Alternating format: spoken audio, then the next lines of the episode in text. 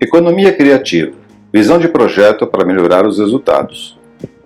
Técnicas simples e consagradas podem muito bem unir economia criativa e a gestão de projetos, visando não apenas a produção cultural, mas também toda a gama de empreendimentos de áreas criativas, gerando valor para a população em geral e benefícios em forma de retorno para os investidores. O que é economia criativa? Embora haja várias definições, Pode-se dizer que a economia criativa abrange diferentes setores que utilizam a criatividade como insumo básico. A indústria criativa engloba mercados tão diversos como a propaganda, arquitetura, arte e antiguidade, artesanato, design, moda, filme e vídeo, software de lazer, música, espetáculos, edição, rádio e TV. Dependendo do país ou região, pode abranger também turismo, gastronomia, folclore, joalheria e muitos outros ligados à cultura e à economia local. A economia criativa avalia os bens e serviços produzidos pelas indústrias criativas por vários aspectos: pelo valor gerado para as próprias empresas, pelos impactos em outros setores e processos e pelo resultado das respectivas conexões. Assim, na economia criativa, a indústria e os serviços se fundem ao contexto social, criando valores intangíveis. Esses valores são desde um simples cosmético natural utilizando uma cultura local até uma marca que possa representar um país. Nesse contexto entram também as cidades e espaços criativos, visando, entre outras coisas, a redução de desigualdades sociais e combate à violência, atraindo investimentos e propiciando o desenvolvimento de talentos em áreas degradadas. A promoção de espaços delimitados, como por exemplo o Distrito Cultural do Vinho, na França, ou a embrionária Rota da Cachaça de Minas Gerais, guardadas as proporções, é claro. Transformação de cidades em polos criativos mundiais, unindo políticas de turismo e de trabalho, reestruturação socioeconômica e do desenho urbano, respeitando as especificidades locais, como por exemplo a FLIP, Feira Literária de Paraty. Economia criativa e estratégia. É muito importante enxergar todas as iniciativas de forma estruturada, através de um olhar estratégico visando o desenvolvimento. É preciso reconhecer e valorizar o uso do capital humano na economia criativa não apenas como instrumento para a solução de problemas sociais, mas também como gerador de mudanças econômicas, abrindo um leque de oportunidades baseadas em empreendimentos criativos. Ana Carla Fonseca organizou o livro Economia Criativa como estratégia de desenvolvimento, demonstrando como o trabalho e o empreendedorismo na economia criativa contribuíram para o desenvolvimento de alguns países na África, América Latina e Ásia. O livro foi produzido pelo Instituto Itaú Cultural em 2008. Seu conteúdo até hoje continua atualíssimo e, por incrível que pareça, pouco explorado.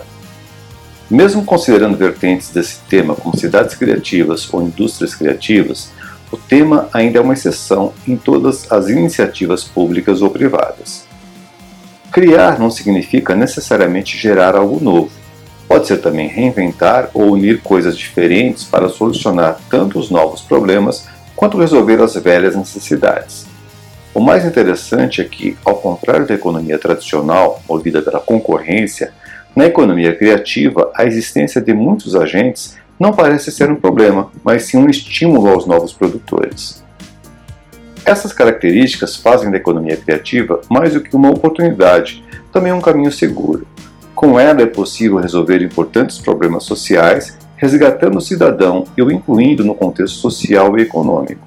Isso tudo aproveitando a sua própria formação, cultura e raízes.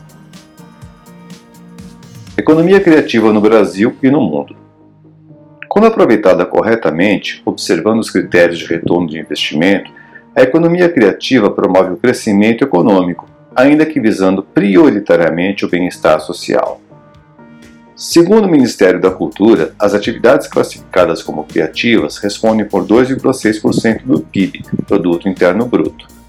Isso representa aproximadamente 40 bilhões de dólares, sendo um dos 10 setores com maior atividade econômica no país.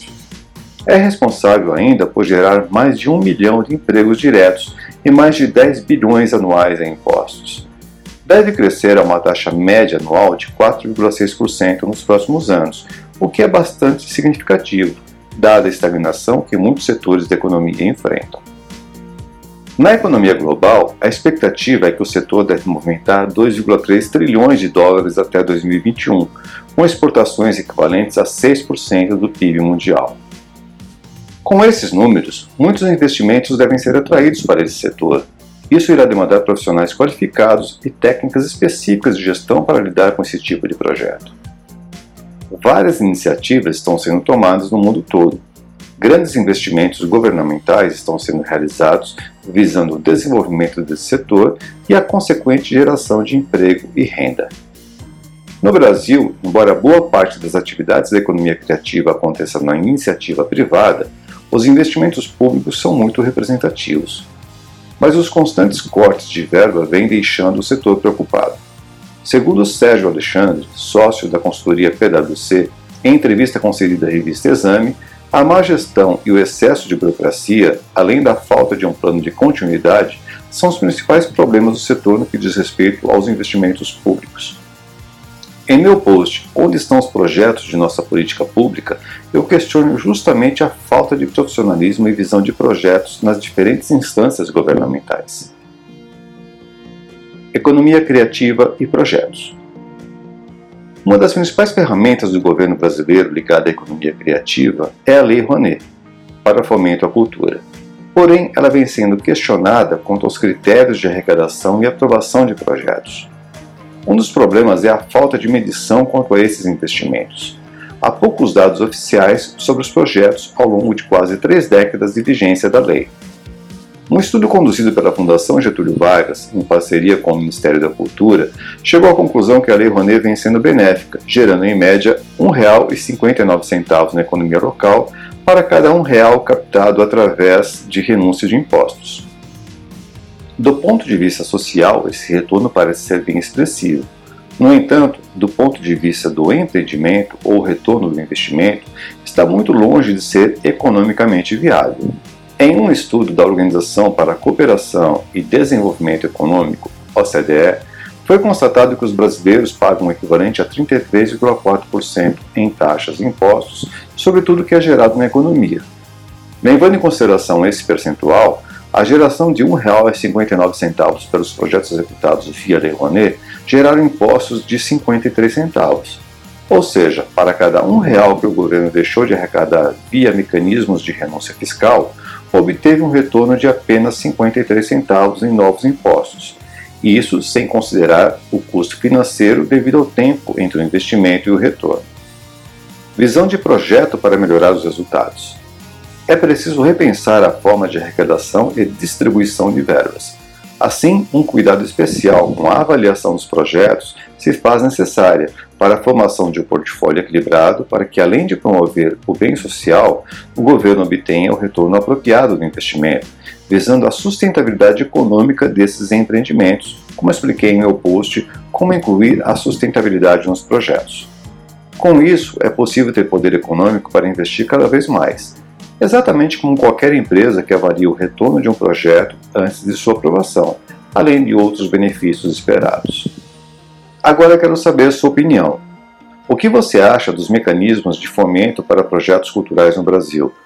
Você já participou de projetos na economia criativa? Conte sua experiência. Contribua com seu comentário para ampliarmos a discussão sobre esse assunto. Bons projetos!